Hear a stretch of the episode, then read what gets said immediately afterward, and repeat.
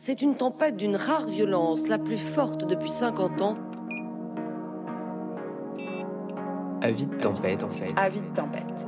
Alerte météorologique prévenant d'une violente tourmente politique. Contre la vie chère, une grève insurrectionnelle se déclenche dans tout le bassin minier. Saccage des machines et incendie. L'agitation s'était étendue aux mines du Nord. Un vent de colère souffle sur le pays. Du coup, j'étais mais furax, j'étais mais en train de danser, en train de courir partout, en train de gueuler, slogans. Des siècles d'injustice et d'oppression, des éternités de mépris envers les soumis et les pauvres ont préparé l'ouragan.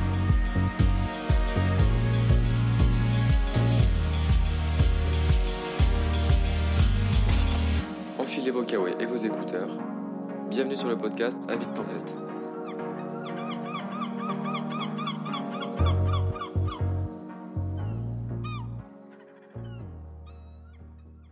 Saison 2, épisode 11 Éclosion transpédéguine.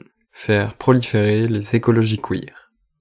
En fait, j'avais l'impression que dans ces milieux-là, c'est euh, la question de l'identité ou euh, de genre ou d'orientation sexuelle ou enfin voilà, pas euh, enfin que c'était pas trop la question et que du coup, c'était pas forcément des lieux d'affirmation de soi ou enfin de soi individuellement ou collectivement quoi, mais de que c'était pas enfin ouais, que c'était pas la question, que c'était pas le sujet. J'ai peu senti des, une, convergence des, luttes à, ce niveau-là euh, peut-être plus euh, la question du enfin la question du féminisme par par l'écoféminisme oui mais j'ai jamais trop expérimenté des, des, pensées éco éco queer qui seraient fondées autrement que par la, la, convergence des luttes c'est bien. Enfin j'espère que je serai un peu démentie aussi et qu'il y a des personnes qui ont eu des bonnes expériences dans leur lutte écolo éco queer l'écologie queer. Mais en fait qu'est-ce que c'est? Et à quoi ça correspond concrètement? Faut-il parler d'écologie transpédéguine, d'écologie queer, ou encore d'écologie déviante? Et surtout, quelle nécessité y a-t-il à penser ces luttes ensemble? Depuis juin 2022, on est un petit groupe à se poser ces questions et à vouloir approfondir ces thématiques. Force est de constater qu'il existe peu de ressources en français, même si, ces deux dernières années, sont parus quelques textes sur ces sujets, comme le livre Écologie déviante de Sile Sermolpois, ou le livre Des paillettes sur le compost de Myriam Bahafou, avec qui nous avons discuté dans l'épisode 5 de ce podcast, ou encore l'article Pour une écologie trans d'Adèle Gascuel. Si on regarde du côté des milieux anglophones, on trouve beaucoup plus de réflexions sur ces sujets, et depuis bien plus longtemps. Mais malheureusement, elles ne sont pour la plupart toujours pas traduites. Alors que les écoféminismes ont connu un formidable essor ces dernières années en France, dans les milieux militants et universitaires, les écologies queer restent toujours diffuses et on peine encore à voir émerger un véritable mouvement. Pour autant, ce type d'écologie nous semble particulièrement pertinent pour pouvoir penser et agir pour l'émancipation des personnes transpédéguines et du vivant dans son ensemble, dans un contexte de ravage écologique. En effet, il existe des enjeux spécifiques au TPG face au ravage écologique. Et si nous ne nous en saisissons pas par nous-mêmes, personne ne le fera à notre place. Les écologies queer permettent de repenser le rapport à la nature, à la ville, à la communauté, mais aussi à la technique et à la médecine. On a l'impression que l'écologie queer se diffuse dans de plus en plus de lieux ou d'événements militants, comme le festival d'écologie vénéneuse des digitales. Du coup, avec cet épisode, on a envie de participer à la propagation et à la compréhension de ce concept. C'est pour ça que nous avons enregistré l'introduction de la journée d'écologie queer pendant la deuxième édition des digitales à la Baudrière, et que nous avons aussi discuté avec trois personnes qui participent de ce groupe de réflexion sur l'écologie queer. Tout de suite, plongez dans le festival des digitales. Euh, salut à tous. Du coup, en fait, cet atelier, il fait suite à l'atelier de l'année dernière. L'année dernière, j'ai essayé d'animer un atelier sur euh, écologie queer. À mon sens, catastrophique. Genre, euh, ça s'est très mal passé pour moi. Et euh, du coup, bah, après cette discussion, il y a un groupe qui s'est organisé, euh, qui s'est monté, quoi. Et du coup, on s'est dit, ce serait trop bien qu'on puisse bah, travailler sur cette question de l'écologie queer et, notre, et notamment en milieu urbain et même au-delà. Et du coup, on s'est lancé dans ça, on s'est vu plusieurs fois dans des, bah, ici, dans des cafés, etc., pour en discuter. Et du coup, euh, bah, ça va donner euh, l'atelier d'aujourd'hui. On a fait un podcast aussi euh, sur Zoom Écologie qui s'appelle Le soulèvement des villes. Et, donc, c'est voilà, essayer de, de dire qu'est-ce que ça fait d'être transpédéguine intersexe en lorsqu'on milite dans les milieux écolos en ville. Quoi. Et, donc, voilà, un peu ces, liens-là. Et, donc, ça part de témoignages. Et donc, n'hésitez pas à aller écouter ça aussi. Et euh, du coup, bah, comment est-ce qu'on va faire? Là, la plénière, ça va durer à peu près une heure. Euh, L'idée, c'est vraiment de lancer des réflexions pour réfléchir tous ensemble et, euh, ensuite, euh, après, euh, approfondir tout ça dans des ateliers. Donc, il y aura trois ateliers tout à l'heure. On va, on va vous les présenter un peu plus tard. et donc là, ce qu'on aimerait faire, c'est en deux temps. D'abord, euh, lire un, texte qu'on a écrit pour essayer de, ramasser toutes nos idées et, de voir euh, qu'est-ce que, voilà, avec ce travail-là qu'on qu avait commencé un peu depuis, euh, depuis un an, qu'est-ce que ça veut dire pour nous euh, bah, être euh, transpédéguine en milieu écolo? Comment repenser la stratégie du mouvement écologiste de nos expériences et savoir situer de personnes transpédéguines intersexes Les offensives réactionnaires s'amplifient et ce même au sein, de certaines franges de l'écologie politique, entretenant une sale confusion entre les transidentités et le transhumanisme. Il nous faut réinvestir le mouvement écologiste en tant que personnes transpédéguines intersexes. Nombreuses et nombreux d'entre nous qui sont présentes aujourd'hui ont fui la violence trans, homo, lesbophobe et ont construit leur identité, leur appartenance communautaire dans les villes, et, euh, et, comment donc aborder ces questions-là sans invisibiliser les copains queer qui euh, militent dans les espaces ruraux? Les luttes écolo euh, qu'on qu écoute aujourd'hui, les discours insistent beaucoup plus sur la nécessité de se réapproprier les terres agricoles. Donc il y a les mouvements reprise de terre, etc. Les, luttes contre les bassines et pour reprendre l'eau comme un, un, commun agricole, quoi. Et donc elles insistent sur la nécessité de reconstituer des, des maisonnées d'intersubsistance. On n'a pas tous et toutes le même droit à la campagne. Et euh, tout cet imaginaire-là qu'il y a autour du retour à la Terre, ça reste, euh, bah, pour nous, ça reste assez marqué par des représentations qui sont euh, socialement situées, assez hétéronormées et marquées par, bah, par des personnes blanches pour la plupart. Et du coup, ça renvoie à l'inverse une représentation assez négative de la ville comme un lieu qui serait forcément dépravé, forcément anti-écologiste. Et donc, euh, nous, on aimerait euh, se poser la question d'un point de vue stratégique et politique. Donc, comment est-ce est qu'on peut mettre sur le même plan euh, les luttes en milieu urbain et les luttes en, milieu rural? Et, donc, on fait le lien avec l'atelier qui, a eu, lieu vendredi. Donc, est-ce que ce qui nous pousse à défendre une forêt, est-ce que c'est les mêmes raisons qui nous poussent à occuper un, squat?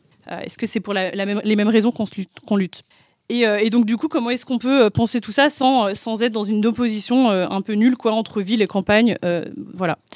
Et donc nos luttes d'occupation qui pour squatter les logements vides contre la gentrification urbaine, saboter les moyens de transport polluants, organiser la vie de communauté et faire alliance avec d'autres habitants précarisés, donc euh, autour de cantines, autour de logements, pour nous c'est des luttes euh, parfaitement écologistes quoi. Euh, la critique négative de la ville dans les milieux écologistes est très présente, sans pour autant euh, visibiliser euh, nos expériences de personnes transpédéguines intersexes dans les espaces euh, urbains. Pour certaines d'entre nous, se réfugier en métropole nous laissait la possibilité de l'anonymat, de se rencontrer, de faire communauté, de s'organiser pour mener des combats politiques, comme en campagne d'ailleurs. Néanmoins, nous nous engouffrons dans un espace qui est pensé par des acteurs euh, politiques et économiques particuliers, qui sont capitalistes, oppressifs et autoritaires. C'est qui nous laisse en réalité euh, peu de temps, enfin peu de marge pour penser réellement l'autonomie et l'autodétermination de, bah, de nos êtres quoi, et de nos identités alors qu'il ne s'agit pas seulement d'y vivre ou d'y survivre en métropole, il s'agit aussi de lutter contre les dynamiques de métropolisation qui aseptisent, surveillent, répriment, cassent les communs et individualisent. Comme en parle très bien Sarah Schulman dans son récit Gentrification des esprits, que je conseille à Donf de lire, et qui parle en fait comment euh, euh, la ville, enfin la dynamique de la ville avec en plus euh, l'épidémie de, sida a en fait euh, complètement détruit euh, toute la, la, rage et la colère euh, des milieux politiques queer. Et c'est bien le paradoxe de la métropole, celui du refuge pour beaucoup d'entre nous, mais aussi de l'assimilation capitaliste. Alors comment faire front commun en ville pour lutter contre la gentrification?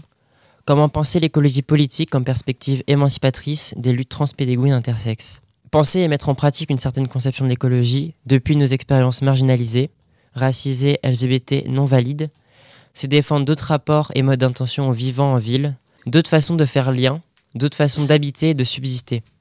À nous de nous organiser contre les TERF avec les antifas, de faire usage de la spiritualité écoféministe pour protéger la baudrière.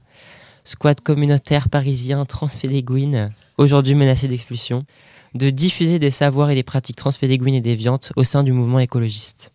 Et euh, ouais, du coup, bah, on a aussi annoncé le programme parce que euh, tout à l'heure, il y aura un groupe de discussion euh, contre les TERF et notamment la violence transphobe dans les milieux écolos. Et il y aura aussi donc un atelier arpentage où on va lire des textes pour essayer de, de faire le lien entre les luttes contre la métropole et euh, les luttes euh, transpédéguines. Là, ce qu'on devrait faire aujourd'hui, c'est relire un peu euh, tout ce qu'on a fait jusqu'à présent et bah, du point de vue des expériences minoritaires. Quoi. Donc, il ne faut pas hésiter aussi à, faire le lien avec tout, ce qu'on a vu avant.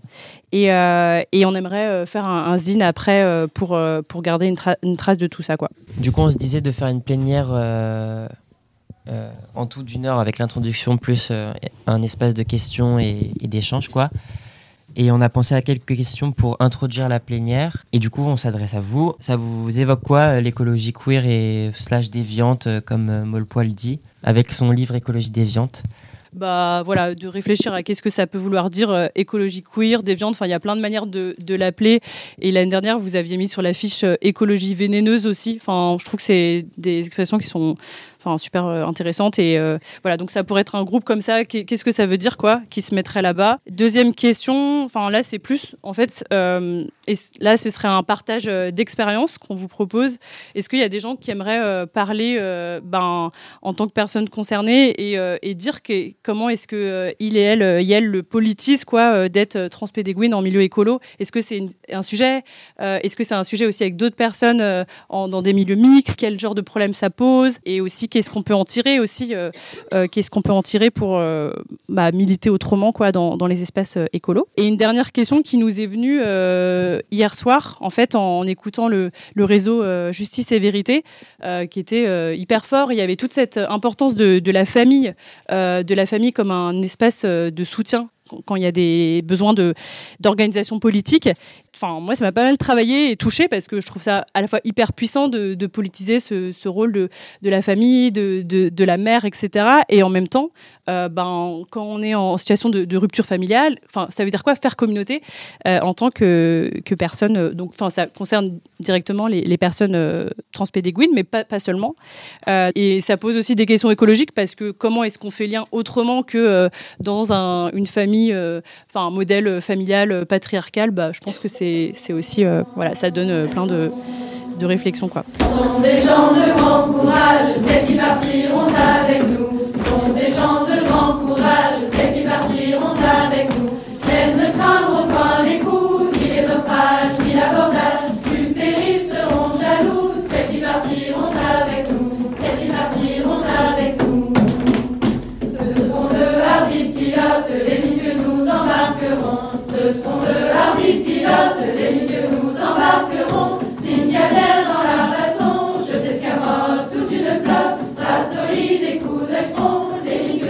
Cet après-midi, autour des écologies queer, pendant le festival des Digitales, ça a été un moment intense et riche en réflexions, en rencontres, et surtout en perspectives enthousiasmantes à l'idée de diffuser les écologies queer. Et du coup, dans cette dynamique, on a voulu continuer cette discussion avec Séraphin, Canel et Andrea, qui ont participé à cette journée. Euh, bah, salut, moi c'est Séraphin, euh, Al. Donc du coup je suis queer ou pour euh, la version française je suis transpédéguine. Je suis un mec trans non binaire, je suis pan, je suis sur le spectre ACE et plein d'autres choses encore.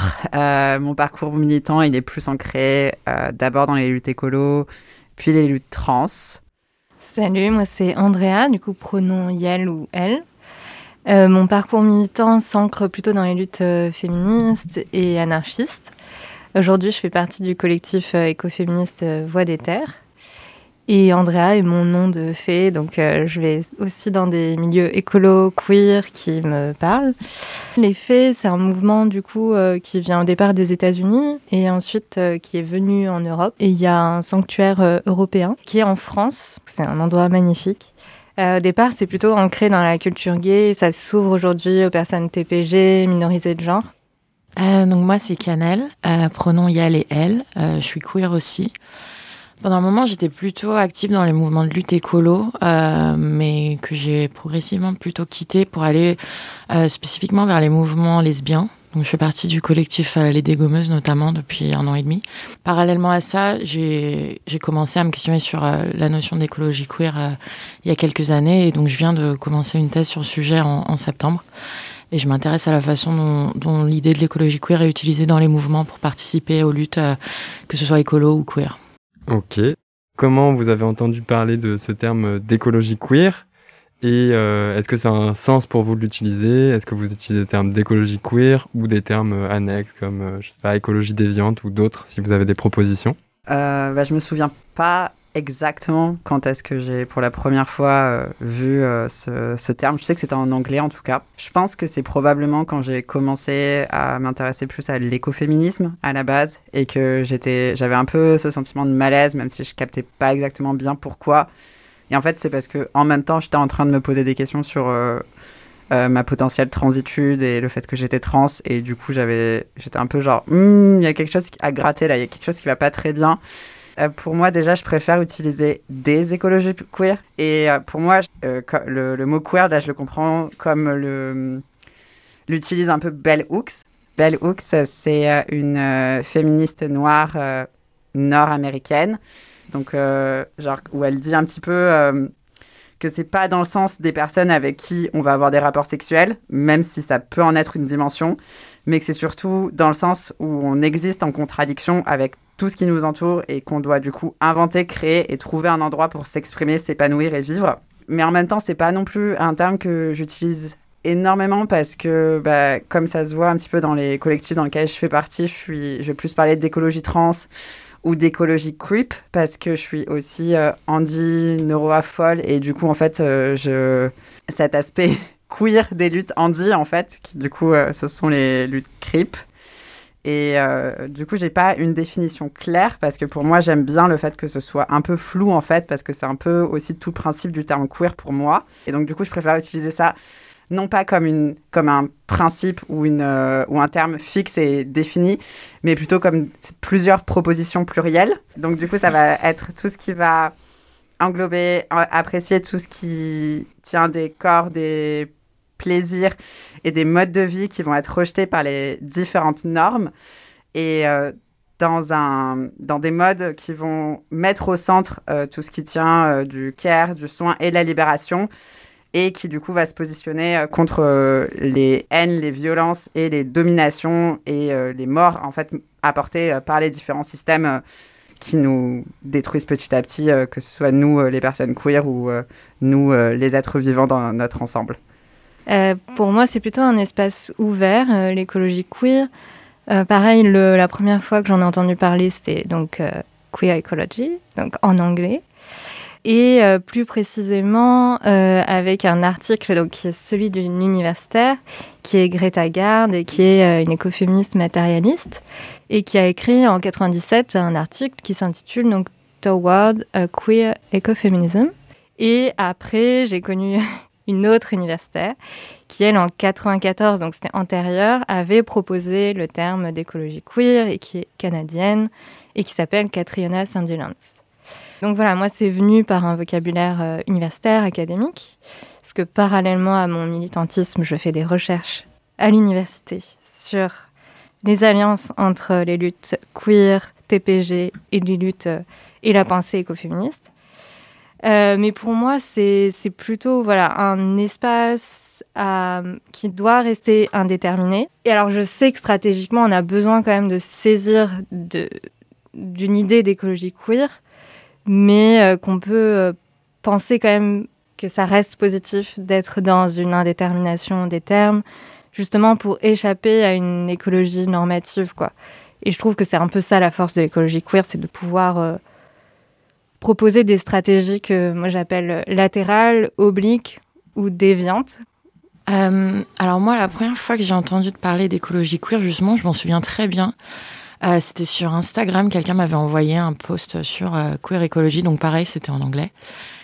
Et euh, je me souviens que ça avait beaucoup fait tilt parce qu'à l'époque, je travaillais pour un institut de recherche euh, où on étudiait les impacts du changement climatique Euh, et moi, je gardais ça séparé de mon identité queer. Enfin, pour moi, c'était le travail euh, euh, que j'arrivais pas vraiment à lier avec ça. Et quand j'ai découvert euh, ce terme, vraiment, ça, ça a vraiment fait tilt à me dire que j'allais peut-être trouver un moyen justement d'allier ces deux, deux parties de moi-même et ces deux intérêts que j'avais.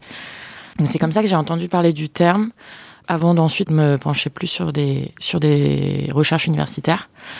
Et je voudrais, euh, je suis, tout à fait d'accord avec euh, ce qu'ont dit Séraphin et Andrea. Euh, personnellement, je pense que l'écologie queer, c'est pas une question de queeriser les mouvements existants, mais c'est vraiment une opportunité de complètement repenser l'approche à l'écologie qu'on a jusqu'à présent.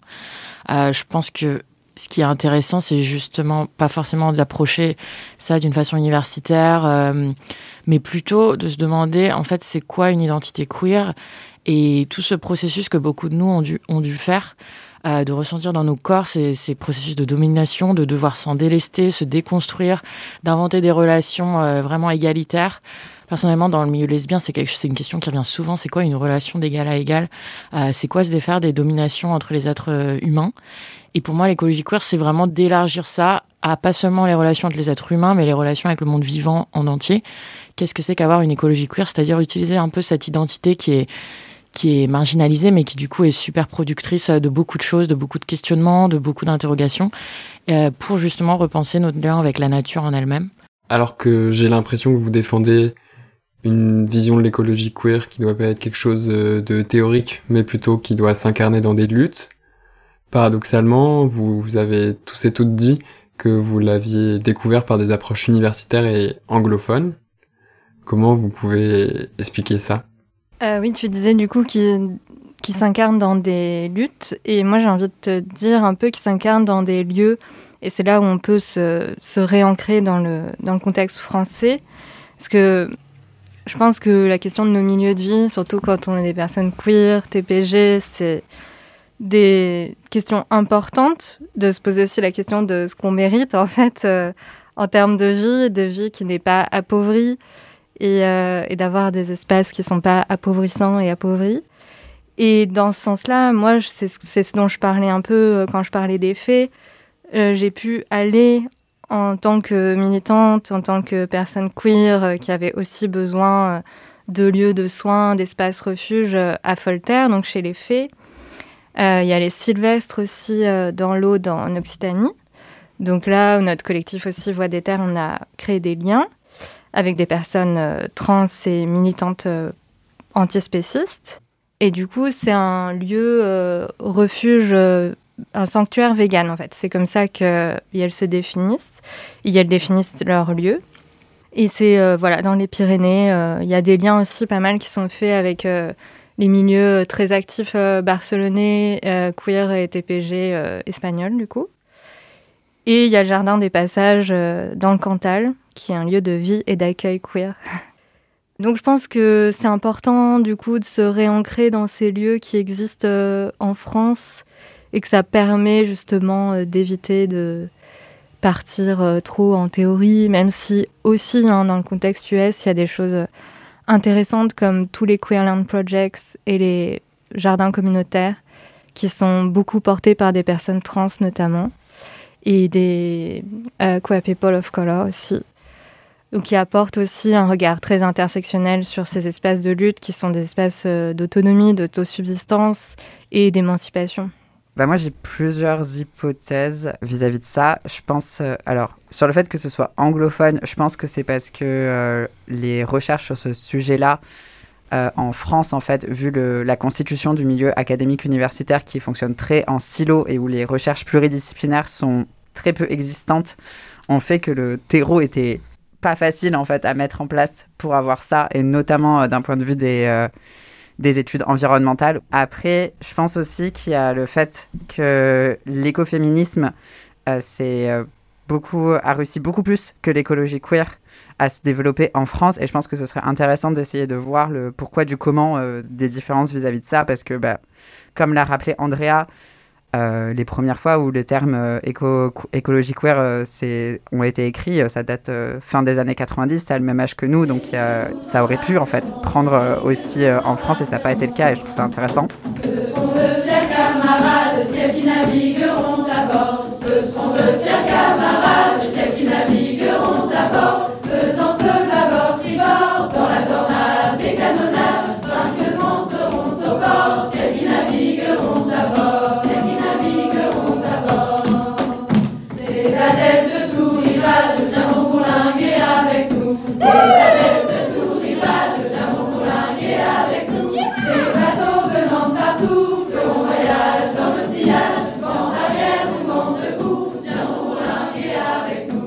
Peut-être on peut parler euh, de vos expériences euh, dans les mouvements écolos. Est-ce que ça s'est bien passé en tant que personne queer? Est-ce que vous gravitez que dans certains milieux écolos? Bah moi, je sais que j'ai commencé à essayer d'entrer dans les milieux écolos et en fait, euh, bah, j'avais du mal à trouver mon pied parce que justement, j'essayais d'entrer dans les milieux écoféministes, puis après, j'essayais d'entrer chez XR, mais je me sentais toujours assez mal à l'aise. Et euh, en fait, c'est grâce à une autre personne queer que j'ai réussi à, rentrer dans, les, dans les milieux écolos. Et je pense que c'est notamment parce que cette personne était queer et parce que je lui faisais confiance que euh, j'ai réussi à, y entrer en fait parce que du coup ça s'est beaucoup plus passé via des liens affinitaires mais de manière générale euh, euh, il y a différentes choses qui me mettent mal à l'aise avec les, les différents milieux écolos d'un point de vue du fait d'être queer mais qui est un peu qui va être soit ce, ce, focus un peu sur le tout le temps le long terme sur le futur les futures générations etc avec un oubli du coup de des corps et des violences qu'on vit maintenant et la, des, du coup des libération et l'autodétermination de nos corps, de nos plaisirs. Et donc, du coup, parfois, il y a un peu genre cette espèce de pureté qui se fait de, de façade, en fait, et qui est, assez toxique finalement. Et, et aussi euh, qui se retrouve notamment euh, dans, dans des discours euh, qui vont être portés sur les les conséquences des perturbateurs endocriniens. Moi, c'est vraiment un truc où, euh, quand je vois que les gens ils disent oui, regardez euh, comment ça affecte euh, totalement notre fertilité, comment il y a plus d'individus, que ce soit humains ou non humains, qui vont être intersexes, qui vont être trans ou qui vont être juste queer de manière générale, ils disent que c'est la cause des perturbateurs endocriniens et du coup qu'il faut éradiquer les perturbateurs endocriniens. Et en fait, du coup, ils nous positionnent comme absents en fait de leur futur désirable parce qu'on n'existe juste pas pour eux, ou alors, ou alors on existe comme des conséquences délétères euh, des effets euh, des désastres environnementaux. Euh, ouais, je voudrais rebondir là-dessus, je suis totalement d'accord. personnellement, pareil, j'avais essayé de rejoindre XR. J'ai un passing où je, me, je me sentais pas non plus mal à l'aise, j'avais pas l'impression qu'on me, qu'on me rejetait ou quoi que ce soit, mais je me sentais pas non plus dans mon élément du tout. et du coup, je faisais ça un peu sans que ça ait un sens euh, vraiment euh, personnel, en fait, cette lutte. Et ce dont je me suis rendu compte aussi, qui est très similaire à ce qu'a dit Séraphin, c'est que moi, ce qui m'était très mal à l'aise, c'était un peu cette culpabilisation des êtres humains. Dire, euh, enfin, tous les discours de il faut plus faire d'enfants, il faut plus nanan, on est un virus pour la planète, ça me rendait extrêmement mal à l'aise parce que justement, en tant que personne queer, j'ai quand même passé des années et des années à m'enlever cette culpabilité d'être un être euh, euh, qui était anormal ou qui était euh, en plus ou qui était marginal. Et en fait, de, de devoir retomber là-dedans, ça me mettait extrêmement mal à l'aise. Et justement, c'est une des raisons pour laquelle j'ai un peu quitté ces milieux-là. J'avais besoin de vraiment m'éloigner de ce, de ce genre d'environnement. Et en repassant un peu dans les milieux queer, maintenant j'ai l'impression que si jamais j'y retournais, j'aurais un peu plus construit une, euh, un socle plus sens pour lequel euh, interagir un peu mieux avec les milieux écolos, je pense. Ouais, moi aussi, j'ai une petite expérience avec XR. J'y allais plutôt par euh, amitié, en fait, parce que j'avais un ami qui était très actif dans un des groupes. J'ai pas mal, bon, je le dis toujours en boutade, mais j'ai beaucoup d'amis hétéros et hétéras. et du coup, ça se passait toujours bien parce que il y avait ce rapport qui était affinitaire et et voilà, et vraiment Adelph. Mais on ne discutait pas du queer comme une question politique et c'était quand même euh, problématique pour moi, en tout cas, de me projeter euh, dans un horizon de, lutte euh, à long terme avec, enfin, à ce moment-là, dans ces milieux écolos-là. Mais il y a cette question qui revient tout le temps, la complicité, et qui est si forte et si intéressante dans, les milieux de lutte aussi. Euh, que j'ai connus chez les fées ou des, lieux qui ne se revendiquaient pas forcément euh, comme des lieux en lutte ou des espaces de lutte. Et pourtant, il y avait un horizon politique qui, pour moi, était désirable, puisqu'il y avait déjà, en fait, comme on dit euh, chez Anarcha Féministe, en fait, déjà en cours la façon dont on veut vivre, quoi. Et ça, c'est un peu la force de, de ce qui peut exister dans les écologies queer. Et donc, du coup, peut-être de manière similaire, vous avez l'impression que cette question de l'écologie politique, elle est présente dans les milieux euh, TPG ou les milieux queer? Et peut-être, moi, je peux parler de mon expérience, j'ai l'impression que dans les milieux PD euh, dans lesquels je gravite, ou les milieux queer, c'est des milieux qui sont soit euh, autonomes, anti-autoritaires, etc., etc. Du coup, il y a une affinité avec l'écologie politique euh, du fait de l'anticapitalisme, mais ça en reste un peu là et on lit pas ces questions-là. Je dirais pas que les questions écolo n'y sont pas présentes, mais c'est juste qu'en fait, ça va être des espaces qui vont être tellement centrés sur le soin et la survie immédiate que du coup, en fait, la, priorité, elle va être plus sur ça et du coup, les considérations écolo peuvent passer en arrière-plan.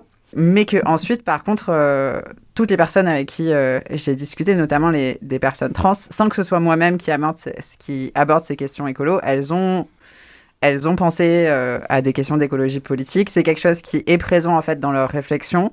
Et donc, du coup, je pense que c'est juste qu'il y a qu'il n'y a, pas, encore eu vraiment de gros mouvements d'articulation entre les deux, en fait, euh, mais qu'il euh, y a quelque chose de sous-jacent, en tout cas de latent, qui est là. Je pense que le souci, enfin, quand on regarde les milieux queer, euh, beaucoup de personnes sont intéressées et en fait, clairement, enfin, et ils sont prêts à, faire beaucoup de de choses pour ça, mais que justement, il manque justement peut-être cette idée-là d'écologie queer, il manque justement peut-être ce concept ou cet élan ou ces mouvements qui vont euh, vraiment essayer de mettre en place tout ça, euh, d'essayer de fusionner ensemble euh, ces identités-là. Parce que quand on regarde, je pense qu'on est beaucoup dans ce cas-là. Donc, une, des, une des façons dont on s'est tous rencontrés, c'était à la Baudrière quand il y avait eu la session sur les digitales. Moi, j'étais venue juste en tant que participante et j'avais été vraiment impressionnée le nombre de personnes qu'il y avait. Euh, rien que ça, ça en disait long. Et, euh, et, le, et la diversité des réflexions qu'il y avait eu, et notamment beaucoup de réflexions assez personnelles, euh, de personnes qui disaient Mais moi, j'ai ces soucis-là, je m'intéresse à l'écologie, j'ai mon identité à moi, j'ai mes combats à moi. Qu'est-ce que je fais de tout ça? Et je pense que s'il y a un moyen de, que ce terme-là devienne utile comme ça, c'est super important. Séraphin, tu parlais aussi des, des, différents milieux et je pense que c'était des questions aussi qui se posent de, de besoins pour vivre un peu immédiatement et comment on pense notre quotidien. Et le fait qu'on soit aussi précarisé en tant que personne TPG, ça amène à apporter des réponses très immédiates de, soins communautaires et de d'autosubsistance quoi. Et là, il me semble que beaucoup de personnes trans, beaucoup de personnes racisées se sont emparées de ces questions.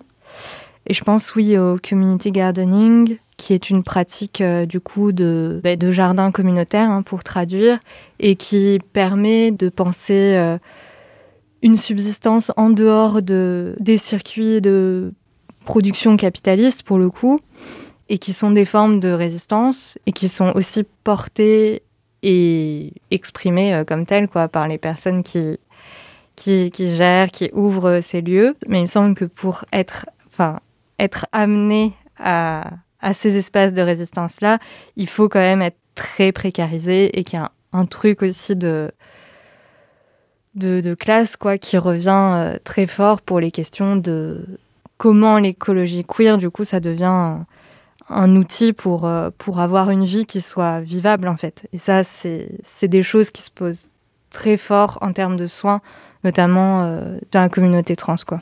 Ouais, moi, je voulais réagir à ce que tu disais, Andrea, sur euh, tout ce qui était jardin communautaire.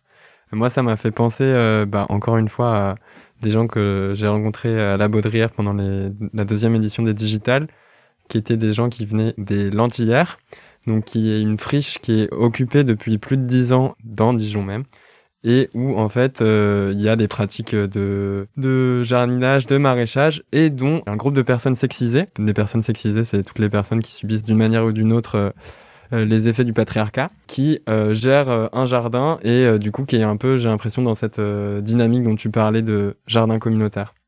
Pourquoi est-ce que sinon on voit pas de bulle queer dans les milieux écolos de manière générale? Et je pense que c'est parce qu'il y a vraiment en fait des impensés sur. moi, j'aime bien utiliser le, terme d'éconormativité qui vient en fait du terme d'hétéronormativité et qui en fait définit les normes cis, hétérosexuelles, diadiques, etc., qui sont euh, en fait présentes dans les milieux écolos sans être jamais interrogées.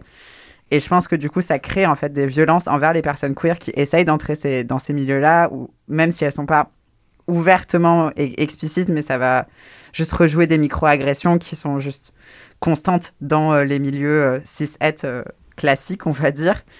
En fait, euh, quand je disais que les questions écolo apparaissent dans les réflexions personnelles et politiques des personnes, notamment trans, quelque chose que, dont je parle vraiment très couramment, c'est comment est-ce qu'on fait justement pour pas dépendre des systèmes meurtriers de production. Et un des sujets, un des enjeux dans lequel qui ressort via les personnes qui sont autour de moi, qui sont souvent trans et handi, c'est euh, notamment le système de production euh, pharmaceutique et médicale. Et euh, comment aussi on fait pour limiter les impacts que ça peut avoir.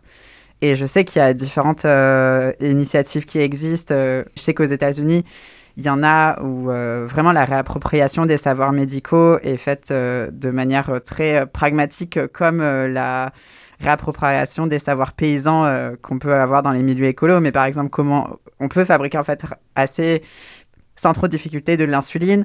Il euh, y en a en Espagne qui euh, savent comment extraire de, des oestrogènes de certains milieux de vie, de certains éléments, et comment après on fait pour les synthèses chimiques pour bah, se, les injecter. Et euh, en même temps, ben, les extraire, ça permet aussi de les mesurer et donc de savoir où est-ce que les pollutions aux perturbateurs endocriniens œstrogéniques sont les plus fortes et donc euh, d'avoir aussi une surveillance sur euh, nos effets sur l'environnement de manière générale.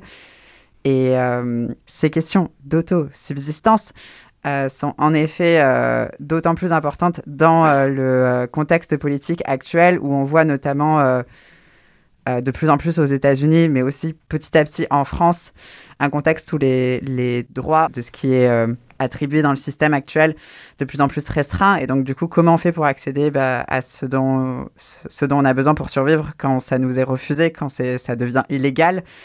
Et quels sont les réseaux dans lesquels on peut s'inscrire pour avoir accès à tout ça? Peut-être je rebondis sur ce que tu disais, euh, Séraphin. Je sais qu'il y a pas mal de collectifs euh, en Espagne, notamment barcelonais, mais que tu dois connaître aussi notamment euh, Transplante avec Kimira Rosa et pas mal de choses qui existent euh, effectivement sur ce hacking euh, aussi des, des savoirs médicinaux. Et du coup, on a parlé à la fois de l'écologie queer comme de pratique et à la fois comme des stratégies. Aujourd'hui, j'ai l'impression qu'en France, il n'y a pas de grand mouvement d'écologie queer. Comment ça pourrait se manifester? Bah en fait, ce qui est intéressant, c'est justement aussi d'observer ce qui se passe et pas de justement avoir une vision normative de à quoi ça devrait ressembler. Parce que ce qui est intéressant, c'est qu'avec ce terme-là, il y a plein de choses qui se développent. Ça va dans tous les sens et c'est une très très bonne chose. Euh, et notamment, ce que je trouve intéressant, c'est que ce soit justement pas théorique. Il y a un, un aspect super intéressant, c'est qu'il y a un aspect vraiment hyper corporel qui est de vraiment réclamer son corps et de, de remettre en question cette idée que je pense qu'à un moment donné, les personnes queer ont été vraiment dissociées de la nature parce qu'elles ont été euh, considérées comme non naturelles et répétées à longueur de journée qu'on n'était pas des personnes naturelles. Euh, je sais pas, pour celles qui ont vécu la manif pour tous, euh, le truc de contre-nature, c'était vraiment hyper violent. Et ça m'étonnerait pas qu'il y ait eu un vrai impact. On se reconnaît pas forcément dans, cette nature ou dans cet environnement. On a été vraiment dissociés de ça. Quand on regarde, en fait, ce qui est, ce qui est fascinant, c'est que la nature, c'est un espace super queer en fait, euh, de toutes les espèces d'animaux, de plantes, de, de champignons. Enfin, c'est vraiment incroyable. Il y, a, il y a vraiment une multiplicité des genres, des façons de se reproduire, euh, des façons de vivre ensemble. Et je pense que s'inspirer de ça aussi, c'est super intéressant. Si on prend l'exemple de comment la nature a été étudiée dans l'Occident par euh, des scientifiques principalement hommes 6-7 blancs, qui étudiaient ça avec leur propre biais et comment justement toutes les études sur le comportement des animaux, la façon dont les plantes agissent ont été en fait hétéronormalisées et si c'est hétéronormalisé, euh, il y a vraiment un travail comme ça à faire. Donc je pense que ce qui est intéressant, c'est que justement ça ouvre plein de pistes comme ça euh, auxquelles on ne penserait pas forcément euh, au début si on s'inscrit seulement dans une perspective de il faut il faut régler le changement climatique ou il faut se libérer de ceci ceci ceci. Tu posais la question euh, d'un mouvement euh, possible et désirable d'écologie queer en France. C'est vrai que pour, euh, pour le moment, moi, je pense à des lieux précis ou un mouvement de revitalisation et de renouvellement des luttes, hein, comme avec les rayonnantes à Bure, qui était donc un rassemblement en août 2021 de personnes TPG, beaucoup portées par des Gwyn aussi, et des, euh, des personnes racisées. Enfin, il y a eu un espace spécifique euh, qui a pu euh, porter les, les, questions de colonisation et d'antinuc, quoi, et les lier. Donc il y a une revitalisation des luttes et un renouvellement par, j'ai l'impression, le, la présence même en fait des personnes queer euh, dans ces lieux-là et dans ces luttes-là. Mais au-delà du soin et des paillettes, c'est vrai que j'ai l'impression qu'on a du mal quand même à, avoir un, mouvement d'écologie politique parce qu'il y a une question de propagation, de dissémination, de contamination qui est propre au queer et qui se passe du fait de nos présences en fait dans, les luttes euh, écolo, mais qui, qui peut-être pas encore à être politisée suffisamment. Et dans le sens qui a été dit déjà d'une euh, dénaturalisation des dominations et d'une revendication d'une nature qui soit pas normative et qui a pas encore, euh, enfin que tout le monde a, a pas peut-être pu s'emparer encore euh, du queer comme cette façon de politiser euh, l'écologie et d'arriver à justement à, se défaire des perspectives écolo ou de la transition, je sais pas quoi, pour en faire vraiment des questions en fait de, de vie vivable en prenant en compte les questions euh, de la technologie, euh, sans en faire un, repoussoir et, vraiment en, en, prenant en compte euh, des matérialités très, très pratiques et avec la question des ressources en fait. Peut-être moi je veux réagir un peu directement à ce que tu viens de dire et aussi à des choses qui avaient été dites avant. C'est que j'ai l'impression que la naissance de cet épisode et des réflexions qu'on a là, elle s'est aussi incarnée dans un lieu, qui est la Baudrière, où, qui pour moi aussi a été un espace à la fois d'affirmation d'une identité euh, transpédéguine, et à la fois de faire ce lien, de pouvoir avoir ces réflexions-là. Et je sais qu'il y a des habitants et des habitantes de la Baudrière qui portent euh, ce, cette chose de... La Baudrière, c'est un squat euh, en Ile-de-France, un squat euh, transpédéguine, qui est un espace de vie à défendre autant que euh, une ZAD ou une forêt et que en fait, euh, de par les liens qui s'y créent entre les personnes humaines, mais à la fois avec tout l'écosystème qu'il y a autour, euh, ça en devient euh, quelque chose à défendre et que ça en devient une, lutte écologiste. Et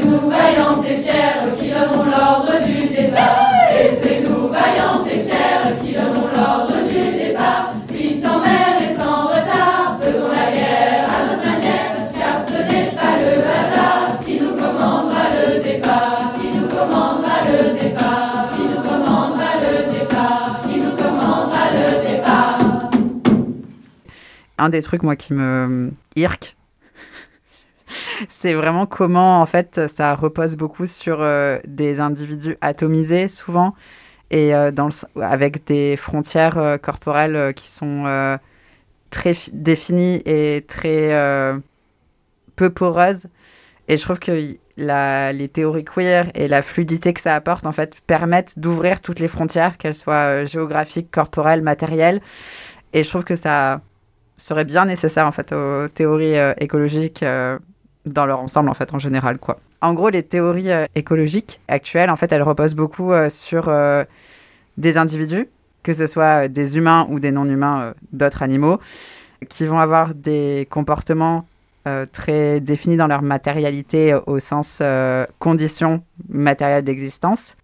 Et dans les luttes écolo, en tout cas, on oublie souvent qu'en fait, nos corps, ils sont eux-mêmes tra traversés constamment, ils sont tout le temps en changement. On n'est pas des corps dont les frontières sont fixes et euh, on est traver traversé par des polluants constamment et ça ils, ils, le savent les écolos mais ils oublient en fait que ça du coup change nos corps et que ça je trouve que la matérialité en fait dans les pensées écologiques soit elle est pensée seulement au travers de la classe soit elle est pensée euh, seulement euh, dans des termes très euh, bio-géo-physio, physiochimiques. Et je vais donner un exemple très concret, mais moi, par exemple, j'ai un syndrome des ovaires polykystiques, et il est possible que ce soit parce que j'ai grandi dans un environnement où les, les plastiques qui étaient pleins de perturbateurs endocriniens et où ma mère, en fait, a grandi dans ces trucs-là, ça a perturbé ça, et ça fait que, du coup, ça a affecté ma condition d'être. Et en même temps, bah, c'est quelque chose qui constitue qui je suis et, et, du coup, à la fois, j'ai envie euh, que euh, diminue énormément la consommation de ces trucs-là parce que ça affecte de manière négative énormément d'êtres vivants. Mais en même temps, c'est pas pas pas parce que j'ai cette condition-là que euh, je vis moins bien que d'autres personnes. Et du coup, je trouve que ça permet de penser les différentes frontières à différentes échelles, mais que ce soit aussi euh, les frontières, euh, les frontières transnationales qui, en fait, sont des fictions qui n'ont pas de sens en fait dans un contexte écologique. Ouais, du coup, je rebondis vraiment directement euh, sur ce que tu as dit, euh, Séraphin. Effectivement, c'est un peu plus facile de dire euh, nous sommes la forêt qui se défend. Si nos, nos, nos, membranes qui définissent nos identités, nos corps sont un peu plus poreuses, je pense que si on est dans une pensée écologique, Déjà, il y a toute cette question de l'impureté permanente, de la métamorphose permanente. Et euh, si on pose la question, euh, est-ce qu'on on se sent faire partie de la nature Je pense que beaucoup de personnes queer euh, répondraient oui, parce qu'on est en perpétuel changement. Et qu'en fait, c'est ça, les milieux qu'on va qualifier de naturels. Et tu parlais du plastique, on est aussi fait de plastique. Hein, Aujourd'hui, il y a notamment un chercheur qui travaille sur les, sur les oiseaux. C'est Fontoren. Il travaille sur les extinction studies. Et du coup, il constatait que dans les coquilles euh, des œufs euh, qui, qui, étaient pondus, là, aujourd'hui, actuellement, il y avait des micro-particules de plastique et qu'en fait, euh, les oiseaux qui allaient naître étaient déjà faits du plastique qu'on a produit. Donc, il y a une espèce de, comme ça, de, d'impureté permanente qui est en fait le, mouvement de la vie, euh, quel qu'il soit. Aujourd'hui, on en est là. Et je pense que je vais me permettre une petite citation de, Sandy Lance dont j'ai parlé tout à l'heure. Mais elle disait qu'aussi, euh, on était un peu des experts en incertitude, quoi, en tant que personne queer. Et qu'il y avait cette capacité euh, d'être blessé, en fait, dans un monde de blessures qui permet d'avoir un regard un peu plus aigu sur les pertes multiples et quotidiennes euh, du monde, euh, du monde actuel. Ouais, je suis, vraiment d'accord avec Andrea. Je pense qu'il y a vraiment quelque part une sensibilité queer à ça, euh, et notamment qui passe par une certaine conception et un vécu de la survie et un vécu de la solidarité et de l'entraide. Et je pense que ces deux choses, bah, enfin, il n'y a pas que moi qui le pense, c'est plutôt évident que ces deux choses qui vont être ultra importantes dans le moment écologique qu'on vit. Euh, et en plus de ça, comme il a été dit, il y a vraiment cette idée de d'enlever toutes ces frontières entre termes, entre espaces. Souvent, on voit encore l'écologie comme euh, la campagne ou euh, les endroits complètement non artificialisés, on va dire. Euh, alors que non, parce que comme, euh, comme tu as dit euh, plus tôt, il y a des endroits comme la Baudrière qui essayent justement de faire vivre une écologie urbaine, montrent à quel point il est vraiment nécessaire maintenant de d'enlever cette notion de pureté de la nature, de dissociation des humains de la nature, et que c'est ça qu'il faut faire. Que justement, il faut, pour moi, il faut penser beaucoup plus en termes d'écosystème aujourd'hui. Et un écosystème, c'est quoi? C'est des êtres qui interagissent dans un milieu. Donc là, on en est au point où les interactions sont vraiment délétères. Donc, comme on voit avec le plastique et, toutes ces choses qu'on agurgite et que, euh, soit dit en passant, on ne sait toujours pas quels vont être les impacts en fait. Oui, non, je disais, les expériences queer euh, permettent de, penser un peu aussi un, un monde euh, qui se casse un peu la gueule de plus en plus tous les jours, mais, mais pas. Enfin, je pense que c'est important aussi de ne pas le penser en simple miroir des expériences communes de nos histoires avec le sida, etc mais euh, aussi voir que bah, les personnes trans, par exemple, restent les personnes qui sont beaucoup déniées dans leur identité, dans leur existence même, insultées, agressées et précarisées, et qu'elles font face à un manque de soins. Et que ce manque de soins-là, euh, c'est aussi celui euh, bah, qui se passe et qui manque quoi, pour, pour la Terre en général, nos milieux de vie, etc.